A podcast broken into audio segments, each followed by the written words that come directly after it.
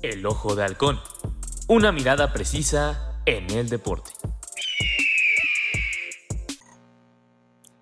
Bienvenidos a la primera emisión del Ojo de Halcón, un nuevo concepto. Sí, yo sé, uno nuevo más aquí en dos generaciones. Soy Alejandro Orellana. Por el mundo soy mejor conocido como Ore. Periodista en construcción, exfutbolista y ya analista de fantasy fútbol en Poder Fantasy. Pueden seguirme en mis redes en Twitter como arroba me y en Instagram como arroba alexoremen34. Pero bueno, suficiente de publicidad y esta introducción. Hoy tenemos un tema interesante, el cual es el llamado mock draft del NFL. ¿Pero qué es un mock draft?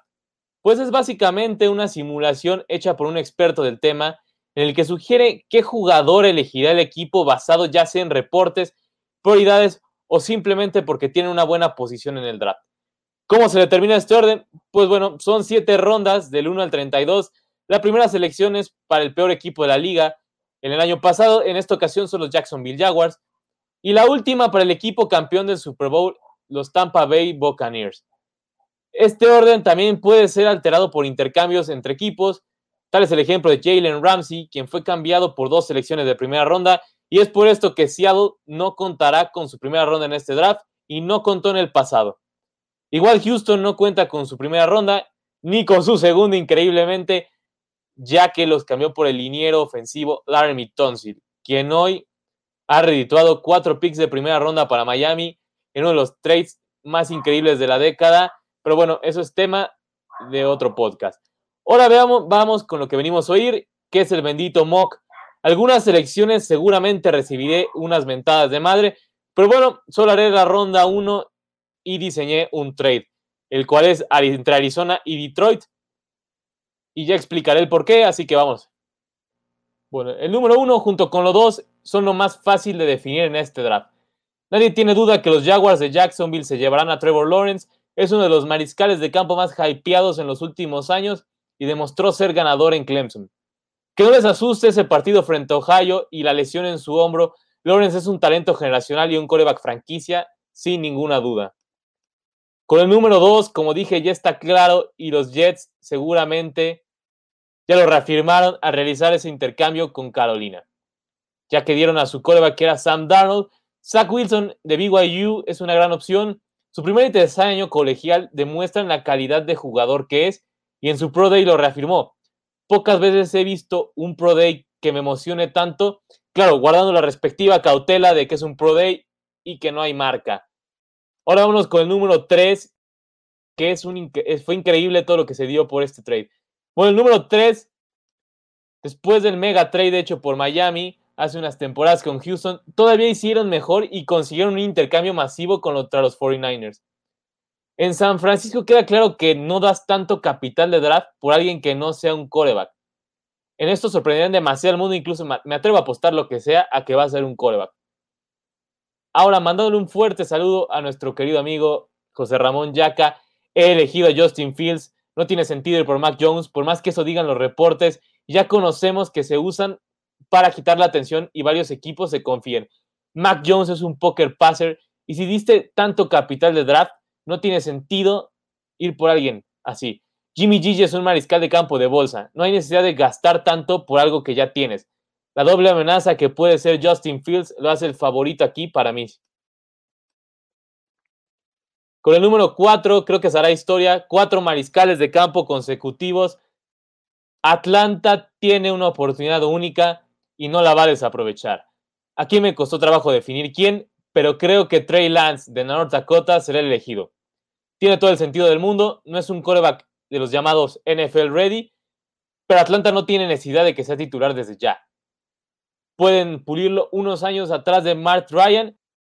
El quinto, muy impredecible la decisión entre, yo creo que va entre Jamar Chase y este jugador. Ay, Jamar Chase al final creo que va a perder y Penay Sewell es un tackle que es un talento generacional. Creo que aquí debes ver por prioridades. El año pasado drafteaste a un receptor que puede ser un número uno como este Higgins. Y quiero ver que Borrow, que ya probó ser un coreback franquicia, tenga la protección que se merece y en segunda ronda puedes conseguir un receptor confiable. Y bueno, ahora vámonos con el 6, una selección que creo que cambia drásticamente debido al pick de Cincinnati. Aquí se define entre Pitts y Jamar Chase. Yo me voy con Jamar, aunque Pitts sea más receptor que a la cerrada, creo que al final la competencia por este lugar lo gana Chase, ya que es el mejor atrapador de pases de este draft. Y también hay que recordar el antecedente directo, el cual es su compañero de LSU, Justin Jefferson. Entonces yo también creo que ese factor Justin Jefferson ayuda a que el potencial de Chase se vea más alto. Con el número 7 es el trade que les mencionaba y tiene todo el sentido del mundo. Yo creo que se irá dando, cocinando debido a las elecciones de Miami y Cincinnati. Es un trade fuerte. Tras ver esto, Arizona empieza a emocionarse y ve un potencial interesante. Tengo previsto que cambiarán su primera y una tercera para conseguir este trade, más una segunda del próximo año para llevarse al hombre que he denominado como el factor X de Florida. Es uno de los Titans más hypeados de la historia de la NFL, Kyle Pitts. Discutible su valor como ala cerrada bloqueadora, pero como receptor compite por ser el mejor del draft, tal y como ya le había mencionado. Imaginen una ofensiva con Kyler Murray, DeAndre Hopkins, AJ Green y Kyle Pitts. De verdad, sería impresionante. Y imagínenselo en fantasy. Dios mío, con el volumen que tendría Kyle Pitts, ya sin Dan Arnold ahí. Luego, el 8 es donde creo que ahí empieza algo interesante en el draft. Todavía no sé si va a pasar esto, pero yo creo que Carolina se mantiene, pero elegirá un linebacker. Este es muy controversial, pero el talento está. Se ha dicho que es el mejor defensa del draft. Y para mí si está concentrado, sin duda lo es. Mika Parson de Penn State será el elegido. Así mejoras una defensiva que sufrió bastante en esta zona, aunque no descarto un trade sobre la marcha con los siguientes o con los Patriotas de Nueva Inglaterra. Y en dado caso de que no se dé el trade, eso es lo que para mí va a pasar. En la 9, tras la caída de cierto coreback controversial para ser el titular, Creo que Denver no la pensará dos veces y salvo que antes del draft hagan un trade por Teddy Bridgewater, a pesar de que no es una mejora Teddy Bridgewater sobre Drew Locke, yo creo que aquí tendríamos a Mac Jones. Eh, si empieza a caerse este mariscal de campo de Alabama, también veo a los Pats al acecho, pero aquí veo una lucha entre Denver y los Pats, con los de Mike High ganando la batalla. Lo que decía, lo que puede pasar es que los Pats busquen ir por la pick de Carolina. Pero si no llega a pasar, creo que Denver se lo va a llevar. El número 10, salvo que Jerry Jones se vuelva a emocionar por ver un ofensivo caer, tal y como pasó el año pasado cuando consiguieron a CD Lamb, este pick solo tiene un sentido. Y es el hecho que la defensiva de Dallas es terrible y trae el mejor esquinero de la liga. Claro que tiene que ser la prioridad. Patrick Sutrain Jr. de Alabama. A los vaqueros sería un gran pick y se reuniría contra Trequan entonces, para mí sería un pick interesante. Con el número 11, antes de la contratación de Kenny Goladay y el volado con John Ross, tenía claro que sería un receptor. Hoy veo que los Giants buscarán más ayuda en la línea ofensiva y a estas alturas ya con Sewell en Cincinnati. El mejor disponible es Rashawn Slater de Northwestern. Entonces, ya como vimos, dominó a alguien como Chase Young. Entonces, creo que no hay mucho que pensarle. Rashawn Slater es un gran tackle. Entonces creo que tiene el talento para ser de los mejores del NFL en los próximos años.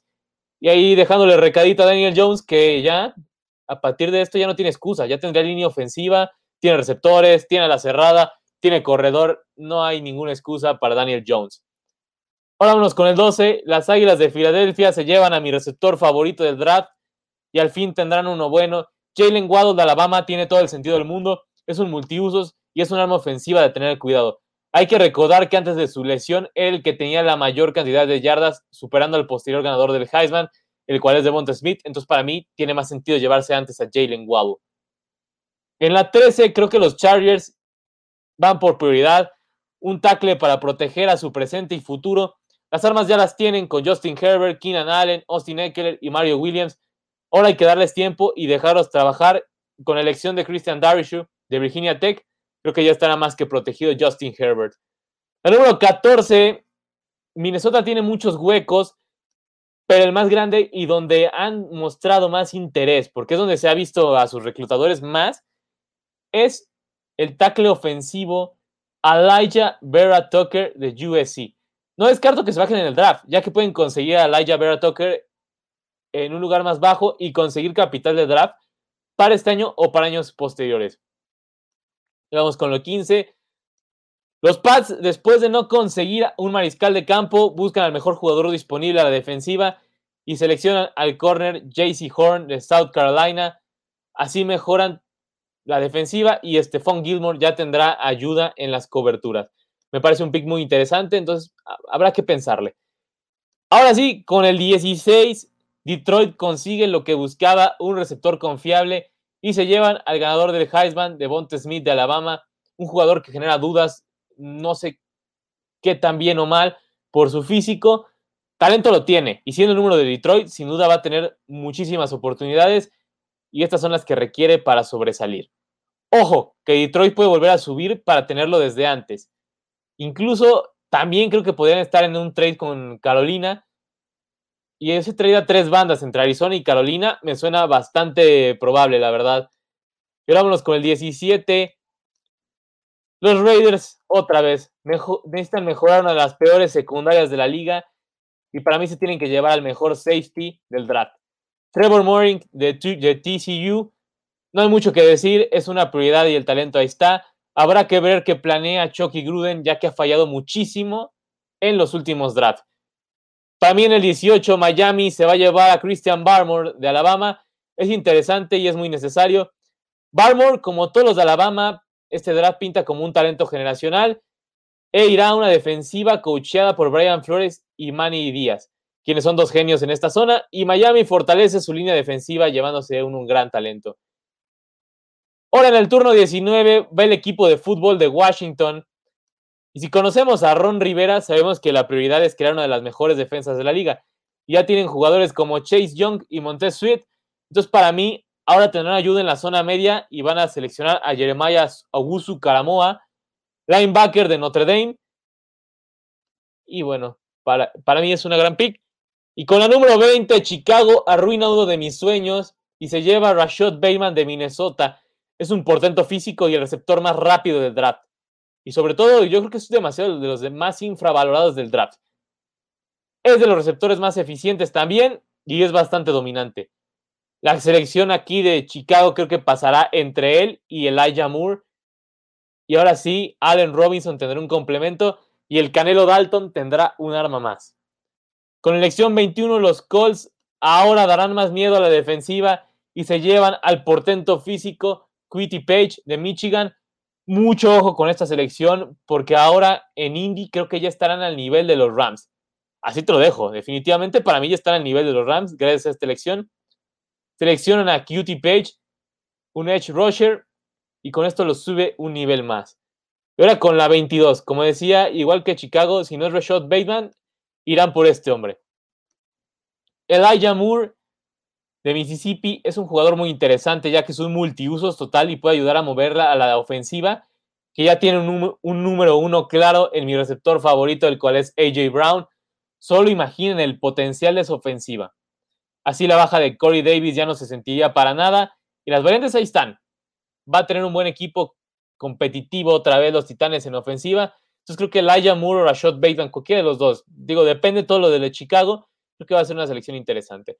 Ahora con el 23, los Jets en su segunda elección. Ahora sí, Robert sale, apuntala a su defensiva y se lleva un esquinero bastante talentoso como es Greg Newsom de Northwestern. Es uno de los, de los esquineros, de los mejores esquineros y también igual muy infravalorado.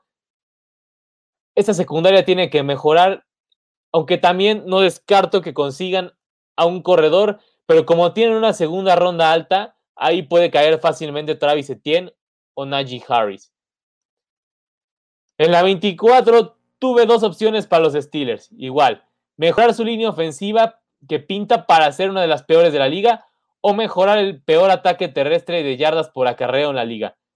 Aquí la elección pasa por Walker Little de Stanford o draftear alto a Travis Etienne o Najee Harris. Yo me fui por, Walker Little, ya que siento es más fácil conseguir un corredor en segunda ronda, ya que tenemos a Jabonta Williams y Michael Carter de North Carolina, quienes seguramente estarán disponibles alguno de los dos. Y ahora vámonos igual Jacksonville, regresando al draft, segunda elección de Jacksonville. Yo creo que ahora aprovecharán sus opciones y una vez más cuidarán al futuro de su franquicia. Tienes que ir por el mejor tackle disponible y es una jugada brillante para mí. En este caso es Tavian Jenkins de Oklahoma State. Creo que es muy interesante que de una vez estén protegiendo a Trevor Lawrence, porque ya vimos lo que pasó con Joe Burrow el año pasado. Ahora, Cleveland sabemos que va a ir por un edge rusher. Yo creo que no me sorprendería si fuera Jalen Phillips o Gregory Rousseau de Miami, pero yo me fui por otro camino. Viendo reportes y recordando presencia en Pro Days, elegí a Jason Oweu de Penn State. Creo que puede fortalecer aún más una defensiva que ya tiene grandes jugadores y está encabezada por Miles Garrett. Ayudar al pass rush va a ser muy importante. Con la 27 es muy fácil saber la posición por la que van a ir los Ravens. Y ese receptor más es un receptor que fue muy eclipsado en LSU por Justin Jefferson y Jamar Chase. Creo que T. Race Marshall tiene ese potencial para ser el, el arma favorita de Lamar Jackson. Físico lo tiene, el talento lo tiene. Te puede jugar abierto, cerrado, desde el lot o en vertical. Creo que puede ser el, el uno de Baltimore, tomando en cuenta que no hay uno claro. Ahora, aquí viene el estilo del draft. Con la pick número 28, un esquinero que antes de su lesión de espalda pintaba para estar arriba de Patrick Sutrain. Eh, los Saints hacen la jugada del draft y consiguen a Caleb Fairley de Virginia Tech. Insisto, un error que no lo hayan visto los demás equipos y que esté tan abajo en el draft. Creo que ese tema de la espalda no va a afectar tanto. Y ahora hay que ver lo que regalan los Saints. Los Saints ahora tendrán las mejores parejas de la liga. Ahora tienen, cuentan con Marshawn Lattimore y, Caleb Fairley. Me costó mucho por el amor que le tengo a este equipo y a Aaron Rodgers y sé cómo me gustaría que al final llegue un receptor abierto, pero en esta ocasión creo que irán por un esquinero. Jair Alexander es debatiblemente el mejor esquinero de la liga, pero solo es él.